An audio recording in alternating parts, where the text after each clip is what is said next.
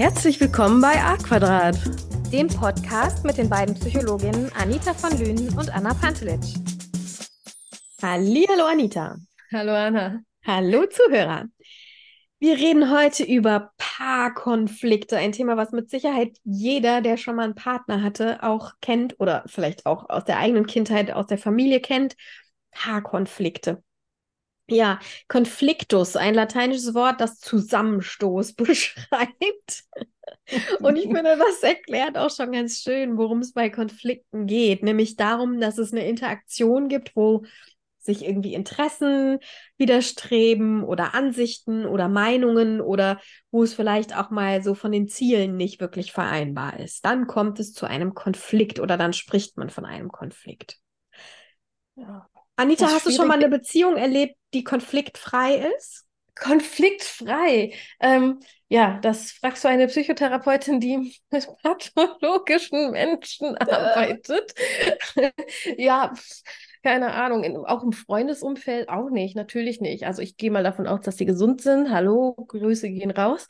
ähm, nee, aber selbst da nicht. Ähm, ist auch ganz liebevoll gemeint, aber ich glaube, eine Beziehung kann sich auch dann gut weiterentwickeln, wenn da auch Konflikte sind, weil das, ich finde, eine Beziehung an sich, ich finde immer diesen, ähm, dieses Bild so schön, ist wie ein Tanz, wie so entweder so ein Tango-Tanz oder einen anderen Tanz. Ne? Man tut einen Schritt vor, dann tut der andere zurück, man geht äh, zurück, dann tut der andere vor, dann pendelt man sich manchmal ein, dann äh, dreht man sich, dann ist man vielleicht ein bisschen weiter weg, dann dreht man sich wieder zurück, dann ist man wieder eng beieinander. Und äh, irgendwie fühlt sich für mich Beziehung so an. Es Manchmal gibt... tritt man sich auf den Fuß. Oh, das auch. Natürlich, wenn man die Schritte noch nicht neu kennt, ne, wenn die neu sind und wenn man die noch nicht kennt, dann tritt man sich auf die Füße. Und ja, so, so, so sehe ich Beziehung. Natürlich behaupten ein, zwei Paare, ja, jetzt nicht in meinem näheren Umfeld, aber im weiteren Umfeld, na, wir haben nie Konflikte, wir verstehen uns immer gut. Kann sein. Ich vermute immer, das ist so die erste Phase. Äh, kann sein, dass es solche gibt, äh, die über 14 Jahre konfliktfrei bleiben, obwohl es schwer glaubwürdig ist für mich. Aber ähm, also ich meine ja jetzt auch mal kleinere Konflikte, ne? Wer bringt den Müll raus und äh, ja, wer macht jetzt die äh, Wäsche, wenn man zusammenlebt? Oder wollen wir zusammen wohnen oder nicht? Das ist ja schon ein größerer Konflikt, würde ich mal jetzt behaupten. Mhm. Ähm, ich glaube, dass man immer Reibereien hat, weil man immer wieder sich neu einpendeln muss in diesen Beziehungstanz. Und ich glaube, in der ersten Phase kann ich mir gut vorstellen, dass weniger Konflikte da sind, weil das ist so, denke ich mal, so diese hormonelle Hoch-Kennenlernen. Ich habe rosarote Brille auf, Verliebtheitsphase. Keine Ahnung, wie lange die andauert im Durchschnitt. Habe ich jetzt keine Zahlen dazu, aber ich glaube spätestens nach dieser ersten Phase, dass da schon Konflikte ähm, auftreten, sei es kleinere oder sei es größere. Aber ich glaube, wie bei allen unseren Folgen, wenn man nicht darüber spricht, dann wird man das auch nie auflösen können. Oder wenn man nicht zumindest die Offenheit hat, die Perspektive seines Gegenübers ähm, ja wahrzunehmen, weil Konflikte heißt auch, verbinde ich auch mit Wut und Tra Traurigkeit. Und Wut ist ja immer so für mich ein Zeichen, es ist eine Grenze irgendwie überschritten. Es ist wieder ein Schritt, Fallschritt zu viel getan mhm. worden in den Bereich des anderen. Das heißt, ähm, vielleicht muss er den Fuß wieder zurücknehmen. Oder wie ja. siehst du das? Ja, und es ist ja auch nicht entscheidend, also man kann ja nicht sagen, eine gute Beziehung ist konfliktfrei und eine schlechte Beziehung hat Konflikte. Es geht gar nicht darum, nie Konflikte zu haben, aber es geht darum, wie du das auch schon gerade angedeutet hast, wie wir Konflikte austragen. Und natürlich kann man Konflikte sehr destruktiv austragen, indem man verletzend ist, indem man nicht wertschätzend ist, indem man abwertend ist, indem man dem anderen nicht zuhört, indem man ihn abbügelt. Ne? Das ist sehr destruktiv. Da gibt es keine, keine Gewinner. Da geht keiner als Gewinner sozusagen daraus hervor, wenn es nur um Machtkämpfe geht. Mhm. Und man kann Konflikte aber eben auch konstruktiv angehen. Und vielleicht sind Paare, die sagen, wir sind konfliktfrei, Paare, die ihre, äh, ihre Konflikte eben auf konstruktive Art und Weise lösen, nämlich lösungsorientiert sind, dem anderen zuhören, ihm auch ihn wertschätzen in seiner Perspektive und nicht von vornherein denken, ich habe aber recht und das will ich jetzt einfach nur durchsetzen, dass ich mhm. hier recht habe. Mhm. Und der andere muss sich ändern. Der andere ist derjenige, der einen Fehler macht. Genau, Na, das immer ist der andere. Ich habe immer recht. Ich ha natürlich habe ich immer recht. das ist auch eine Frage. Äh, ja. Um, und ich glaube, die Frage ist dann auch, wie, wie lange will ich das dann mitmachen, wenn es immer nur ähm, heißt, ja, ich habe recht und der andere steckt immer wieder zurück. Ähm, und da ist gar keine Bereitschaft, über diese Thematiken auch äh, zu reden. Dann wird es irgendwann schwierig. Das ist keine gesunde Beziehung. Ne? Das ist eine Beziehung, die nicht auf Dauer funktionieren kann für beide Partner oder wo es beiden gut geht auf Dauer damit. Ähm, noch ein ganz schönes Zitat von einem US-Amerikaner, der Psychologe und so ein Pionier der Familientherapie war. Der hat gesagt, dass Probleme zwischen zwei Menschen entstehen. Das heißt, der Grund für einen Konflikt ist nicht ein Verhalten oder eine Aussage des einen, sondern das, was beide Partner miteinander machen und gemeinsam aufrechterhalten. Also mhm. das heißt, es geht nicht darum, dass einer was ändern muss, sondern ihr müsst die Art, wie ihr Probleme, Konflikte, ähm, Differen Differenzen zwischen euch, wie ihr das angeht, wie ihr darüber sprecht und wie ihr das löst miteinander. Ja, genau.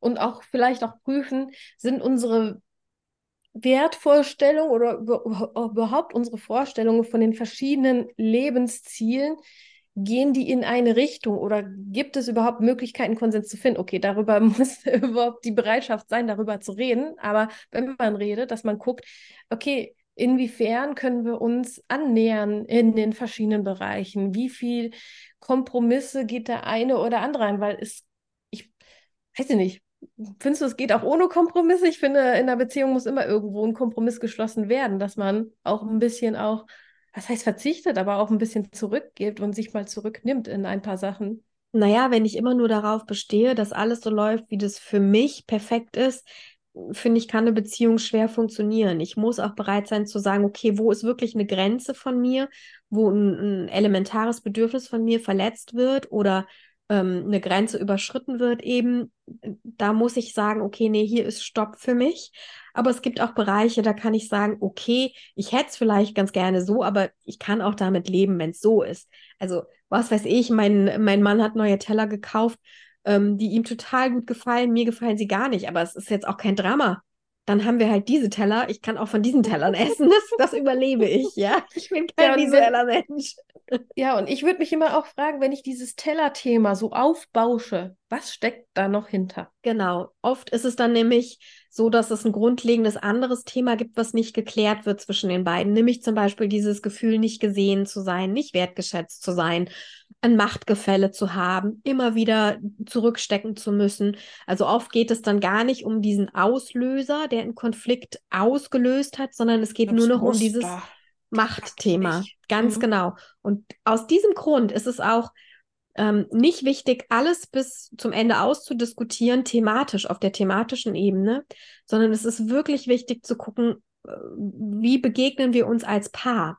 Und vielleicht auch nochmal, wenn jemand sagt, wir haben ständig irgendwie nur Reibereien und Streitereien in der Beziehung, dann vielleicht nochmal zu sagen, hey, wir legen den Fokus jetzt auch mal auf das, was uns verbindet und was schön ist zwischen uns und nicht nur auf das, was irgendwie konfliktbeladen ist, um auch nochmal so ein Schiff zu schaffen. Gibt es noch Dinge, die uns verbinden und die wir aneinander schätzen und die uns gut gelingen und die schön sind? Oder gibt es nur noch Dinge, die uns irgendwie nerven und ankotzen und wir haben überhaupt keine Lust mehr, irgendwie Zeit zusammen zu verbringen oder zu kommunizieren? Mhm. Und es ist super wichtig, über die Dinge, die uns verbinden, auch zu kommunizieren. Es gibt ja auch Theorien darüber, wir brauchen fünfmal so viel positive Interaktion wie negative Interaktion ja, und fünfmal so viel Lob wie Tadel. Ja, genau. ja, und äh, das vergessen wir oft. Oft gehen wir nur noch in Kommunikation, in Beziehungen, wenn es Konflikte gibt, wenn es Dinge gibt, die uns nerven, die uns stören, die uns die Differenz sind zwischen uns und gehen weniger in Kommunikation über Dinge, die verbindend sind, die wir schön finden, die uns gut tun.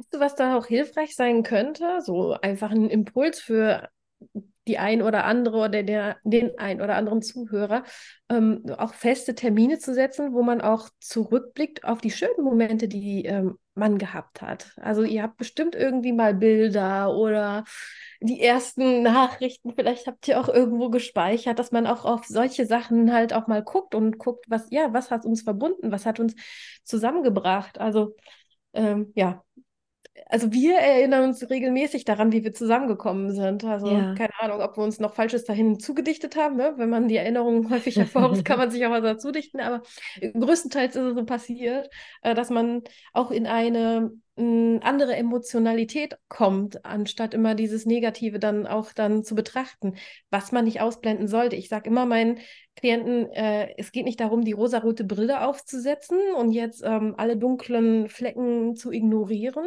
aber auch wieder Kraft zu tanken, um sich mit diesen dunklen Flecken auch auseinanderzusetzen. Ja.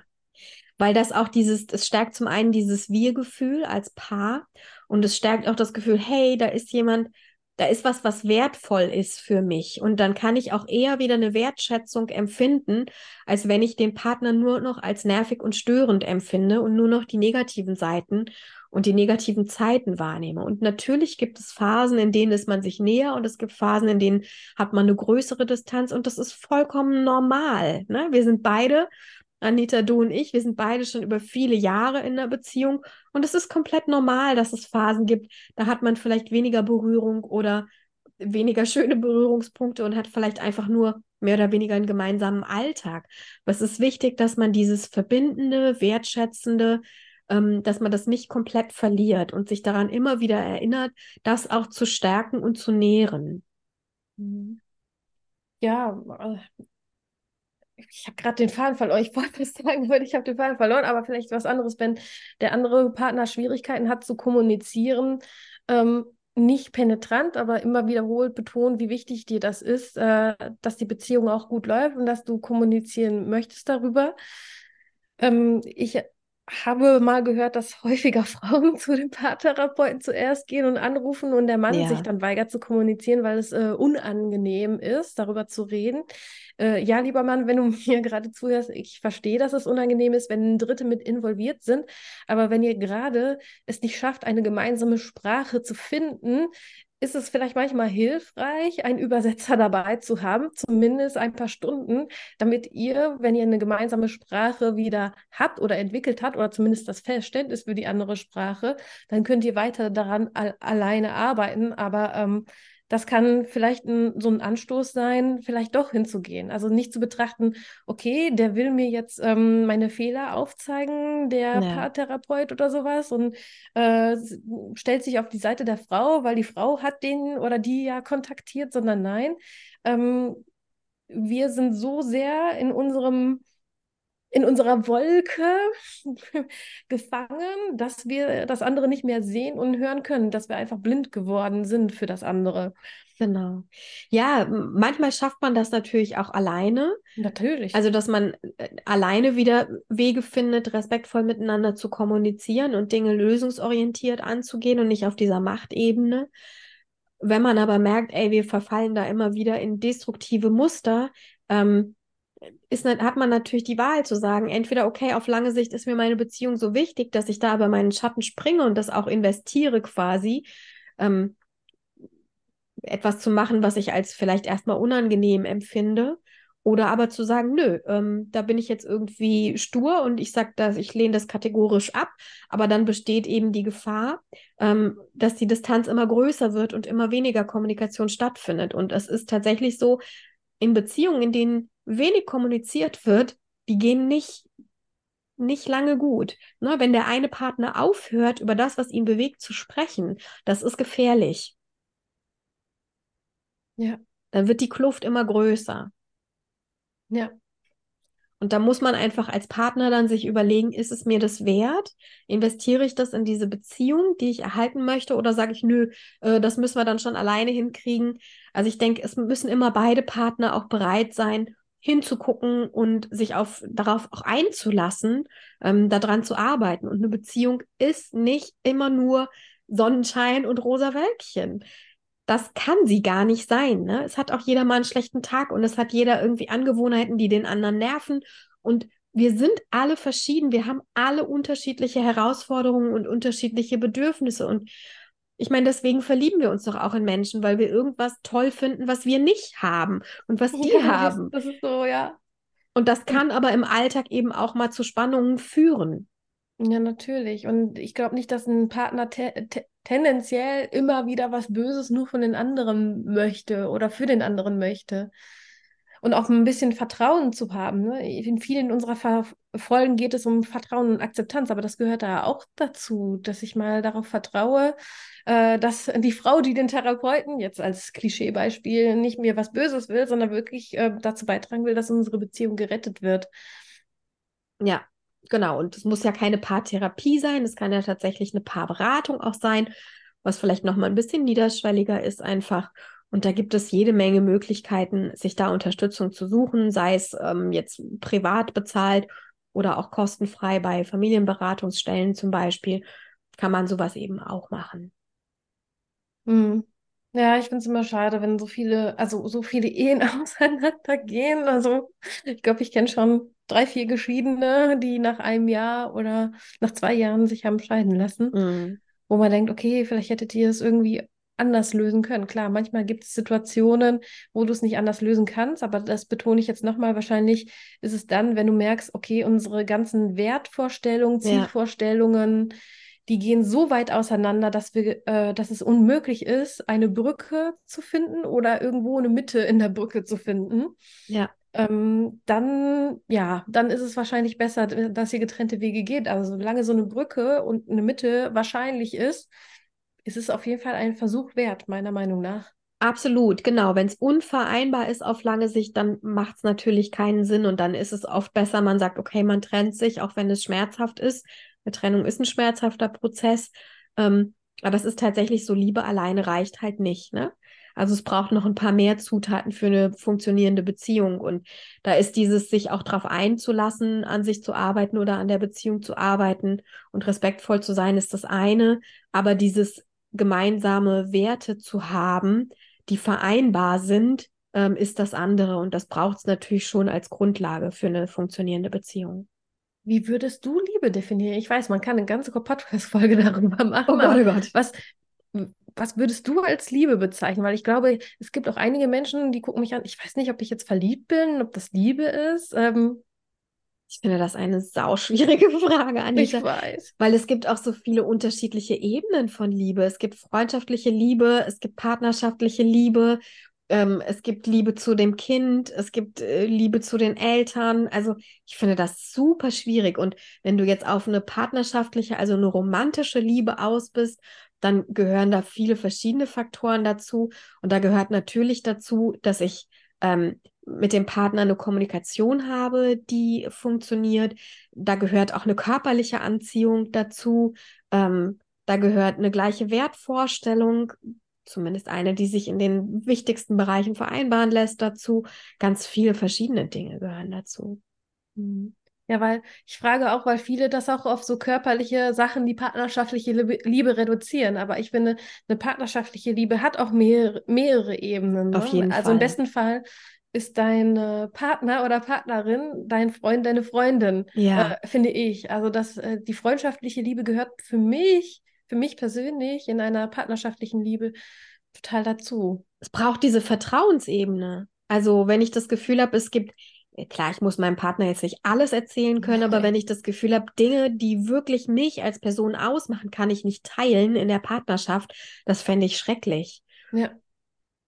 Ja, auf jeden Fall. Und Nähe-Distanz, ausgewogenes Verhältnis Nähe-Distanz, sorry, das fällt mir gerade noch ein, ist auch was, was ich als elementar empfinde für eine funktionierende Beziehung. Also, dass sowohl gemeinsame Aktivitäten und Nähe da ist, aber auch Freiräume für jeden selbst. Dass jeder auch Freiräume hat, in denen er ohne den Partner Dinge unternehmen kann, vielleicht mit Freunden, Freundinnen was unternehmen kann oder auch eigene Hobbys haben darf. Sowas kann ja auch durchaus dafür sorgen, dass man interessant bleibt füreinander Ja. weil jeder irgendwie aus unterschiedlichen Bereichen nochmal Input mitbringt und das mit dem anderen teilen kann. Das ist ja auch total schön. Ja, das finde ich auch. Ja, weil es gibt ja Beziehungen, wo man, was, was haben wir noch uns zu sagen, ne? Nix, weil man über, über der Beziehung keine andere Beziehung hat. Und ich finde das auch total gesund, dass äh, man außerhalb der Beziehung auch noch andere Beziehungen hat. Das heißt jetzt nicht mit äh, Fremdgehen und offene Beziehungen, das ist ein anderes Thema, aber Freundschaften und äh, andere, äh, ja, anderen Input, wie du das genannt hast. Ja.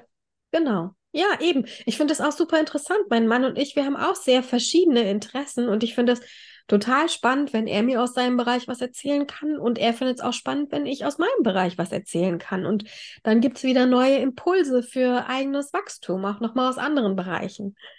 Das stimmt. Das stimmt. Ja, wie du sagst, es gab einen Grund, warum man sich verliebt hat. Und vielleicht war es ja auch dieser Grund, diese Bereicherung, diese Befruchtung gegenseitig, diese gedankliche, äh, emotionale Befruchtung. Ähm, ja.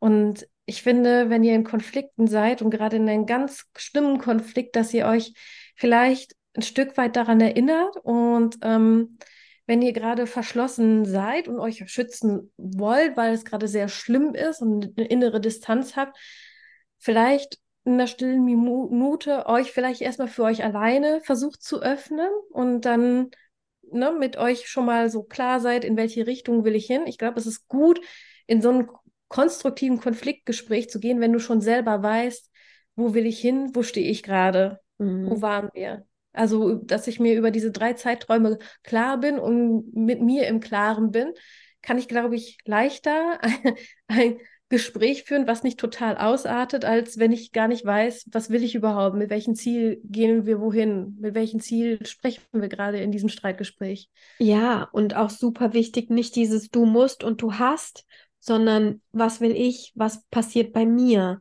Ne? Also mir ist wichtig das. Ähm, oder ich wünsche mir das und weniger du solltest oder du musst oder nie machst. Es rutscht einen total raus und da muss man aufpassen, dass man nicht in diesen mm, Ah, wie nannte das mal eine Autorin in einem Buch, in diesen Vorwurfstennis dann gelangt. Ja, so. genau, weil das du ist hast dich abgespült drei Wochen, ja. bang. Du hast äh, wieder mal rumgezickt und rumgemeckert drei Wochen, bam.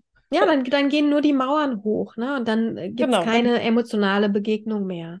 Dann holt man diese ganzen Liste raus, am ja, besten von 20 Jahren, diese ganzen, am besten noch dokumentiert, wann wer wo was gesagt hat. Nee, das bringt halt nichts. Ja, Diese und ganz ehrlich, ne, wir beide sind auch nur Menschen und uns passiert das auch, Natürlich. dass wir das mal machen. Niemals. Nein. Wir sind Psychologen. Psychologen wissen alles besser und machen alles besser. Und das ist okay. Ich glaube, man kann sich für sowas entschuldigen. Mhm. Man merkt, ey, jetzt war ich aber gerade ungerecht und jetzt habe ich hier gerade irgendwie dem anderen immer nur eins übergebraten und wollte einfach nur noch Recht haben und er ist der böse Schuldige und ich bin das arme Opfer ähm, wenn das passiert, kann man sich zum einen entschuldigen und zum anderen kann man auch im Gespräch sagen, ey, äh, stopp, sorry, das geht jetzt gerade in eine falsche Richtung, ich sag's nochmal anders. Das kann ja. man auch machen. Und äh, vielleicht, das ist, was du auch am Anfang meintest, vorher vereinbaren, wie wollen wir auch ein Streitgespräch fühlen, dass sich keiner angegriffen fühlt, dass mal ähm, jemand rausgeht, sondern ja. ja. wir wissen, wenn die Emotionen hochkochen und wir verfallen in dieses Vorwurfstennis, ähm, dass äh, wir dann beschließen, okay, wir gehen aus der Situation raus und machen, keine Ahnung, irgendwas körperlich einmal in den Block gehen, damit wir äh, aus unserer Wut wieder raus sind und wieder konstruktiv reden können und uns ja. nicht dann so viele Wörter und Emotionen um die Ohren hauen oder sonst noch irgendwas. Ähm, was man nicht mehr zurücknehmen kann oder schwer zurücknehmen kann. Man kann sich dann ja. dafür entschuldigen, aber dann ist es passiert. Ja. Dass man aus dieser Überemotion rauskommt und dass man weiß, okay, wenn sowas kommt, dann gehen wir aus dieser Situation, und, aber wir treffen uns wieder, um diese Sicherheit zu haben, weil ich glaube, einige Menschen, wenn dann eine andere Person einfach aus der Situation geht, für sich das beschlossen hat, okay, ich bin so emotional, ich gehe einfach, dass die andere ziemlich Panik bekommen kann und Verlustängste ja. bekommen kann und dann noch mehr überreagiert. Genau. Ja, und da, da prallen dann eben insofern auch Welten aufeinander, weil wir alle unterschiedlich sozialisiert sind, ne? Und unterschiedliche Arten haben, Dinge auszutragen, Differenzen auszutragen oder Muster, die dann dadurch angestoßen werden, wenn wir in einer Differenz sind, in einem Konfliktgespräch sind. Und ähm, da ist es dann auch wichtig, als Paar eben eine gemein einen gemeinsamen Weg zu finden. Wie wollen wir das lösen?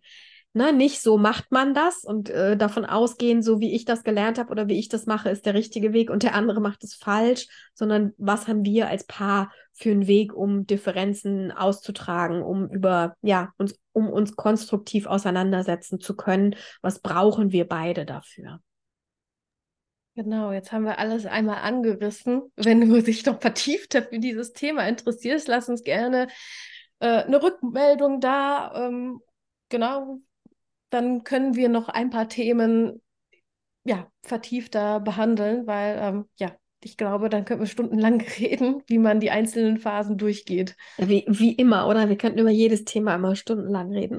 Natürlich, das ist unsere Berufung, aber ich glaube, das merkt man uns an, dass wir das gerne machen, was wir da auch tun. Das hoffe ich. Da, ja. Wenn ihr das merkt und euch das gefällt, dann abonniert uns gern oder lasst uns eine Bewertung da, um das hier nochmal schnell anzuführen. Ja, wir freuen uns auch immer über Mails. Also ich habe mich über die letzte Mail sehr gefreut. Also immer gerne. Super. Okay, Anita, dann würde ich sagen, für heute. Für heute drauf. sehen uns. Macht's gut. Und Ciao. hören uns. Tschüss.